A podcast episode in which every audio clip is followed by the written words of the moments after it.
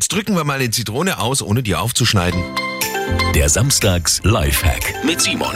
Nehmen Sie einfach ein spitzes Messer oder eine Stricknadel, irgendwas stabiles, spitzes und machen Sie im Kopf der Zitrone ein Loch in die Schale. Denn durch dieses Loch drücken Sie den Zitronensaft dann einfach zum Beispiel ins Glas Wasser oder auch auf Schnitzel.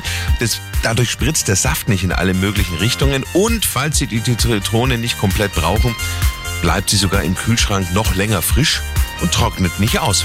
Simon Samstags Lifehack, jede Woche gibt's einen neuen, auch immer noch mal zum Nachhören auf radioarabella.de.